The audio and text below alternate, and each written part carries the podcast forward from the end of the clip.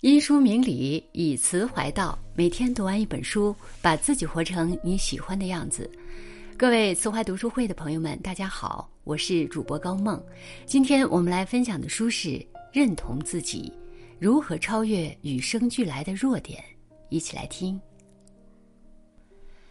长期以来，资欣在后台常常收到读者的一些困惑。对于别人的要求，我明明内心是拒绝的。嘴上却还是说了好，我也很想自己做决定，但我真的很害怕做出错误的选择。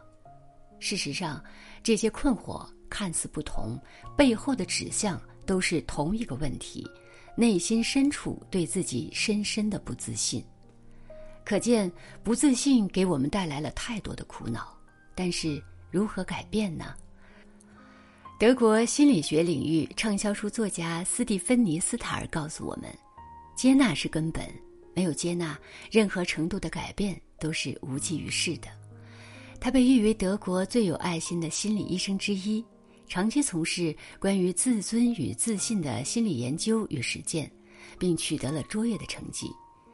在这本《认同自己：如何超越与生俱来的弱点》中，作者追溯本源。结合大量实践案例，为我们深入浅出地剖析了缺乏自我认同的根源，并告诉我们如何走出自我否定的禁锢。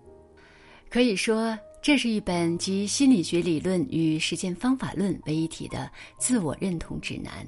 接下来，就让我们跟着这位心理医生一起拨云见雾，找到开启自信大门的钥匙。自我认同的关键在于接纳完整的自我。自心最常听见的一句话就是“人比人气死人”，几乎每个人都不可避免地陷了进去。我们总是在和人比，比所有能比的一切。年轻的时候，我们比成绩，比爸妈，比脸蛋儿，比工作；后来，我们开始比车房、存款，比另一半儿；再后来，我们又开始比孩子。我们必须承认，我们的焦虑。至少有一部分来自于无限度的盲目攀比。为什么攀比会让人心失衡呢？作者认为，当我们陷入比较的时候，容易把目光聚焦在自己的短板上，甚至不断放大我们的缺点，自然不会开心。我们的短板真的很要命吗？不是我们高估了自己的短板，低估了我们的优势，这就是一种不自信。就像作者的一位来访者，明明拥有顶级模特般的身材，他却说自己只是瘦巴巴的。明明自己还有很多优势，他似乎通通看不见，而只把目光聚焦于自己不怎么光洁的皮肤上。对此，作者建议我们一定要学习接纳自我，这个是提升自信的关键。而接纳自我的核心就是看到你的优势。接受你的不足，用善意对待不完美的自己。你需要正确评估自己的不足和优势。一个方法是和好朋友坐在一起，听他们说说对你的认识，或者寻找一些相关领域的专业人士评估一下你的优缺点。然后，请将这些优点不足一起加入到你的个人形象中。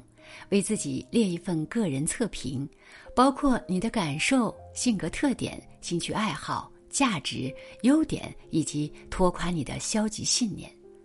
请试着将这些与你的原生家庭做对比，找出受到父母强烈影响的部分，看一看哪些被接纳了，哪些被压制了，哪些是被强加的，留下你认可的，告别那些本不属于你的东西。这个过程也是重新认识自己的过程。自信认为，缺点并不可怕，可怕的是我们为了隐藏自己的缺点，反而丢失了完整的自我。请接纳自己，无论是你的优点还是不足，因为他们都是你的一部分。重要的不是你怎么说，而是你的真实心声。在婚姻关系中。伴侣之间总会发生种种摩擦或者误会，这就需要双方建立起有效的沟通方式。但遗憾的是，在这方面，并不是所有人都能做得来。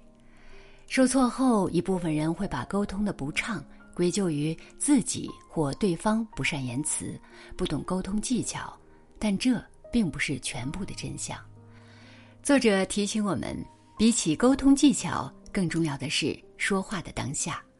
你的第一个动机是什么？你是如何看待对方的？尤其是当对方的某些话已经刺激到你，你是否还愿意善待对方？自信相信，很多人都有过相似的经历。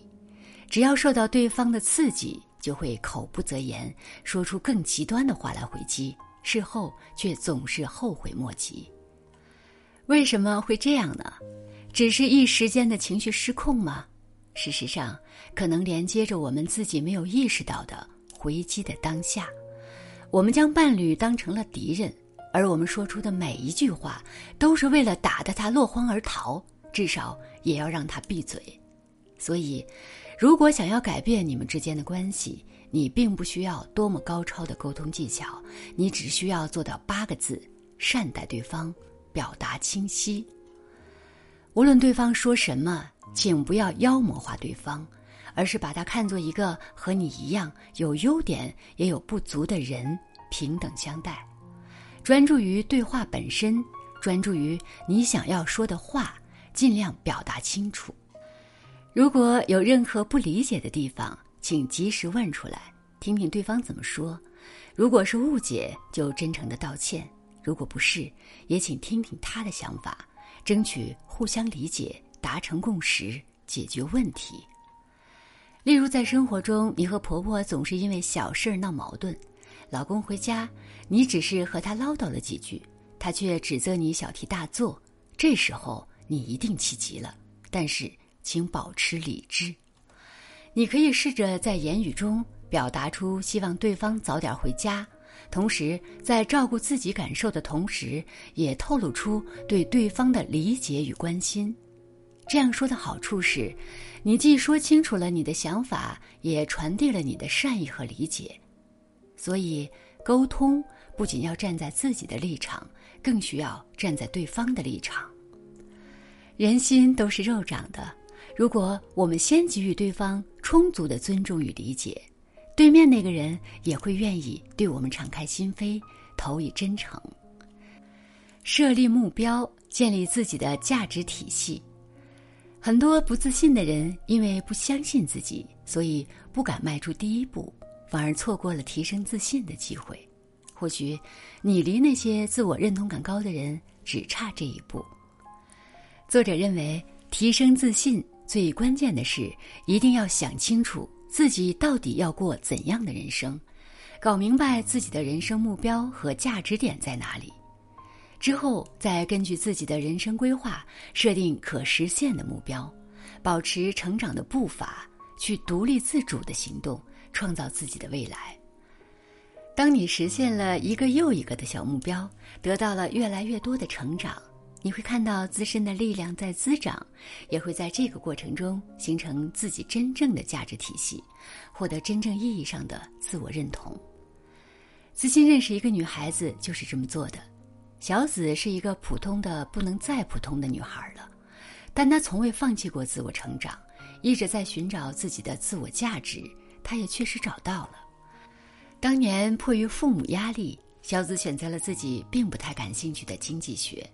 但越学越觉得不喜欢，因为平日里经常参加各种兴趣小组，他无意中走进了录音棚，发现了自己的价值点，从此开始了新的尝试。小紫对播音的热爱支撑着他定下了一些小目标，像是听完了所有能够找到的播音课资源，做了各种类型的录音练习，联系到了一些小平台试音等等。现在，他已经是某家平台的常驻主播了，实现价值的同时，每个月还能赚到一些零花钱，这是他的意外收获。在自信看来，真正的自信从来不是别人给的，也不是等来的，而是靠自己一步步动起来走出来的。缺少人生目标，就去寻找；没有坚固的自我价值体系。就去建立，只要不断提升，你总会遇见那个由内而外自信的自己。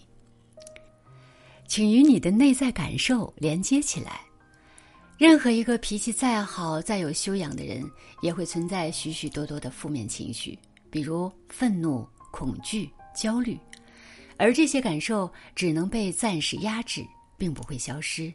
如果一味的压制这些情绪，只会对我们的身体造成非常不好的影响。作者告诉我们，想要处理好我们的这些负面感受，就必须先承认并允许这种感受的存在。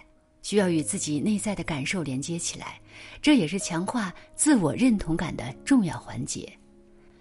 前几天看到这样一则新闻：一车辆路过水洼不减速，溅了路人一身污水。面对这样的交通违法行为，这位路人立即报警，最终找到了肇事司机，维护了自身的权利。遇到类似的事情。大多数人都只敢过后抱怨，却从不敢正当的维护自己的权利。我们的妥协，我们的不想引起冲突，都是表象。更深层次的原因，是因为对自我认同感的不足。或许我们应该学习新闻中的这位路人，当权力受到侵害时，试着表达出自己的立场，为自己说话，这样才不会气到自己。只有经过这样的连接。才能在认同自己的前提下，找到愤怒的原因，并找到最佳的解决办法。正如作者所说，很多时候我们总以为是别人的行为让我们生气，但事实可能并非如此。真正让我们生气的，不是别人做了什么，而是我们对此的解读。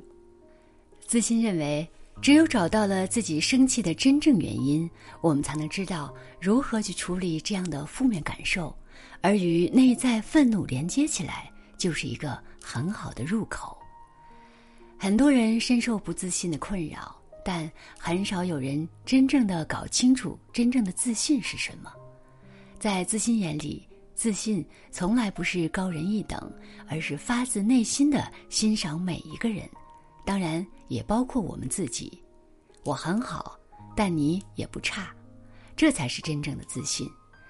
有时候我们难免挑剔，总是轻易的捕捉到对方的每一个不足。然而，是什么让我们放大了那个可能根本就不起眼的小瑕疵呢？可能恰恰是出于对自己的不接纳。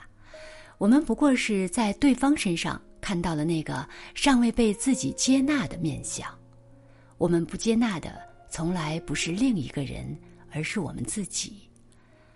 人无完人，没有人可以做到完美，但每个人都值得被看见、被接纳、被呵护。而实现这种状态的前提，首先是对自我的认同。你接纳了完整的自己，你才有可能接纳别人。愿我们都能活出完整的自己，学会真正的自信与接纳。好了，今天的分享就到这里。人生最大的捷径就是多读好书。如果你喜欢每天一本书栏目，欢迎拉到文末海报查看今天我们为您推荐的好书，帮你打开知识边界。也欢迎分享到朋友圈，让更多读书人加入。